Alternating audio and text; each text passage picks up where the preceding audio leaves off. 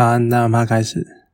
今天要讲的电影呢是梅艳芳。那讲到梅艳芳呢，其实这就要讲到之前前一天上班的时候，跟同事在聊天，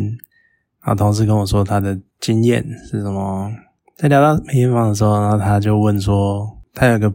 比较年轻的后辈啊，就问他说：“那个梅艳芳是你们那个年代的人吗？” 就是会有一种呃。就真的有种那种世代的差别，感觉受到一记重击。然后呢，也有另外一个朋友的朋友说，他也曾经在上班的时候遇到比较年轻的人，然后问说：“梅艳芳有这么红哦？梅艳芳是谁啊？” 就是你会觉得二十年的时间真的是会差蛮多的啦。就是梅艳芳二零零三年过世嘛，那他在已经过了十八年了。那这十八年来。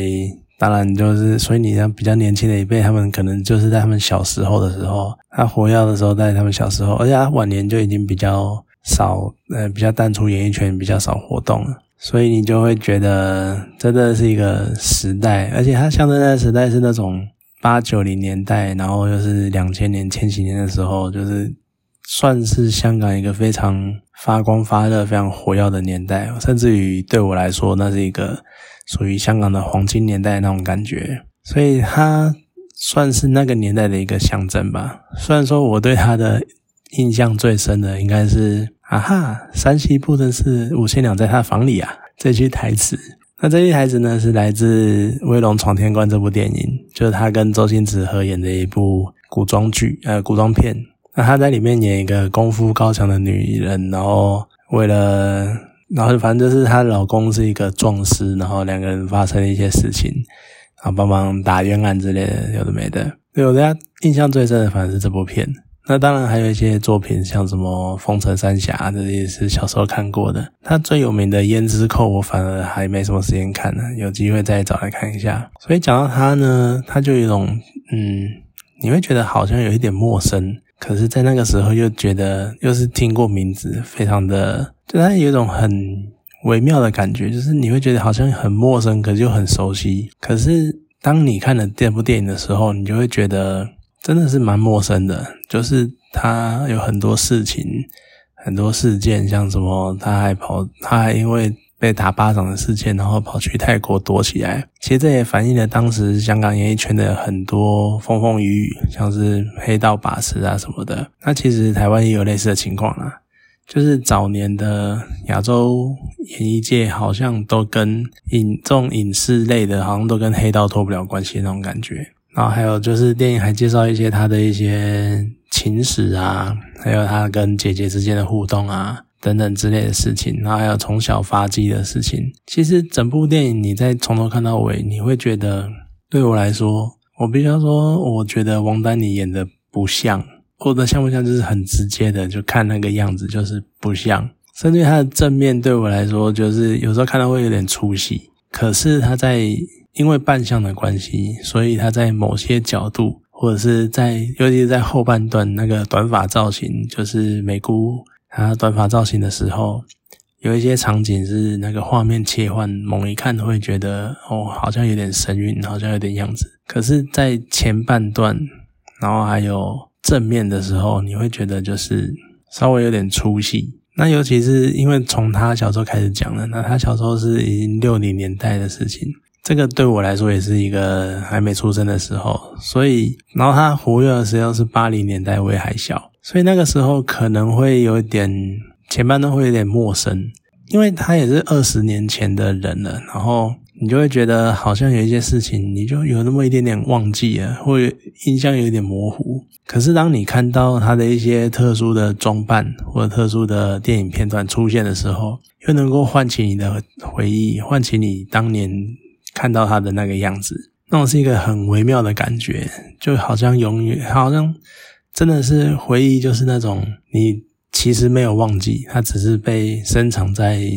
脑子里深藏在记忆里，然后等着你慢慢等着一些事情去搅动，然后让它翻起来那种感觉。所以你遇到那一些画面，看到那些场景，尤其是他那一个经典的马甲造型的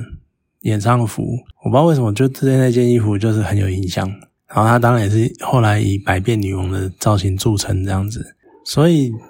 其实，在演艺事业上面，他真的就是代表那个年代。那当然，原本我预期的是会看到更多、更像所谓那种怀旧的香港的黄金年代那种感觉。不过，其实，在电影里就很聚焦在他跟他的造型总监叫 AD，然后还有他跟张国荣，还有他的一些感情史，就是你会。其实会蛮少看到其他人的片段，那这个地方就要题外话一下，就因为他跟张国荣是非常非常非常要好的朋友，所以拍的电影一定会有张国荣，那当然也会有张国荣的演员。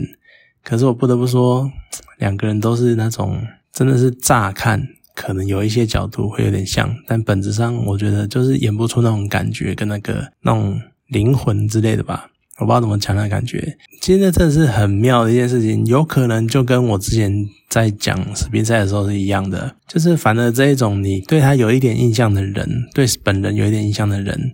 那当你看到他在扮演的时候，你可能会更难去融入这个角色，因为他在你心中已经有一个定见。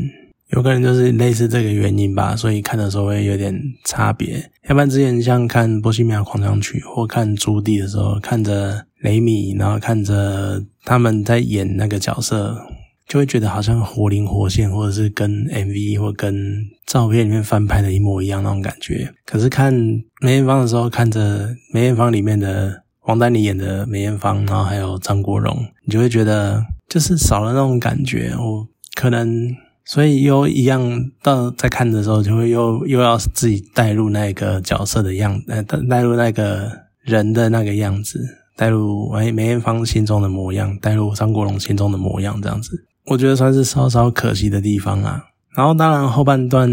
随着梅艳芳慢慢的淡出演艺圈，然后她开始投入公益这一边呢，就会出现蛮多让人家觉得。真的是更进一步的去了解他的想法跟他做事的方式的人，尤其是他，像他在九七年回归的时候，AD 还问他说要不要移民加拿大，然后他回说，我记得他之前受过访问啊，就是他原本在说要要不要移民，要原本在考虑要不要移民加拿大，但是当快要要九七的时候，他反而说他不要移民，他要留在香港，因为他觉得他是香港人。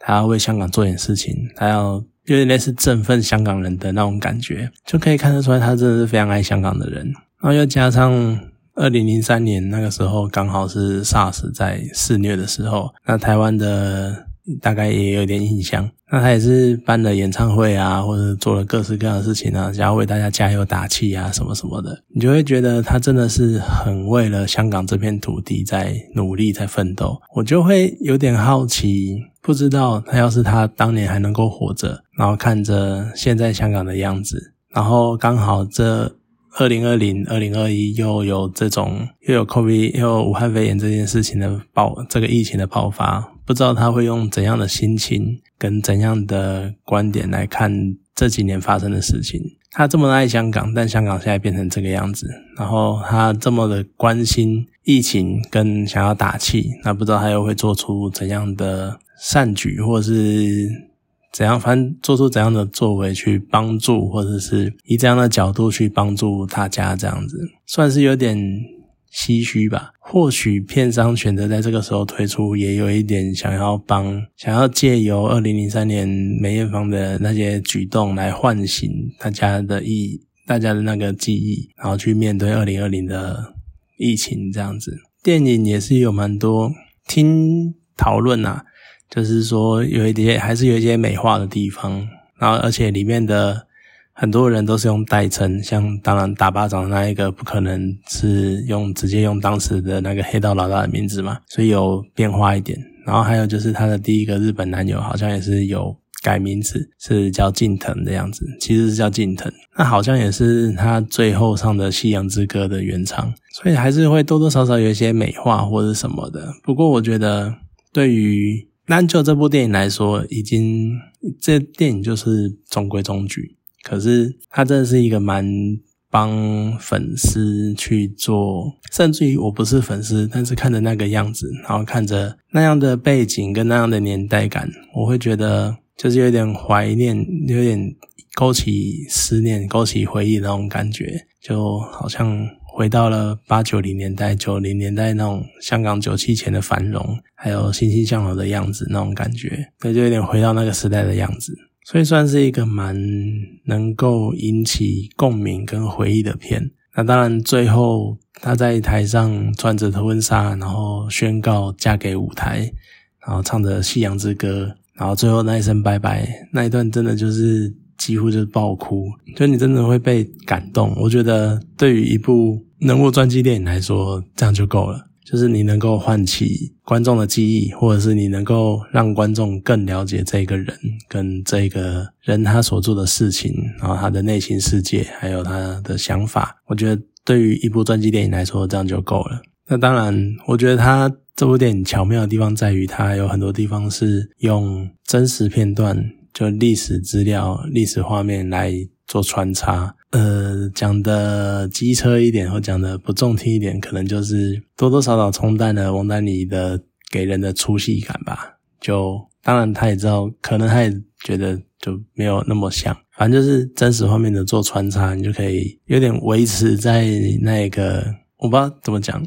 算是维持在那个梅艳芳电影的那种感觉，就是穿插一些历史片段，然后让让能够。记得或是回顾当年梅艳芳的风采这样子，那整体来说，其实看了是蛮多感触的啦，就包括刚刚讲的嘛，哈，如果现在活到现在又不知道会怎样子，然后还有就是一个，他真的算是在人生最巅峰的时候就离开舞台的角色，我就会觉得，或许在最美的时刻离开，对他来说也是一个很不错的生涯吧。嗯，我不知道，有点词穷，不知道讲什么。那总之，对他更有更深一层的认识啦。那对于整个香港演艺圈，也可以算是一个做一个黄金时代的回顾。虽然说里面提到的人蛮少的，可是你可以可以知道当年那种有点大概知道那个当年的氛围这样子，还要看看当年怀旧的场景啊，这样子，算是一部还可以找个时间去看一下的小品。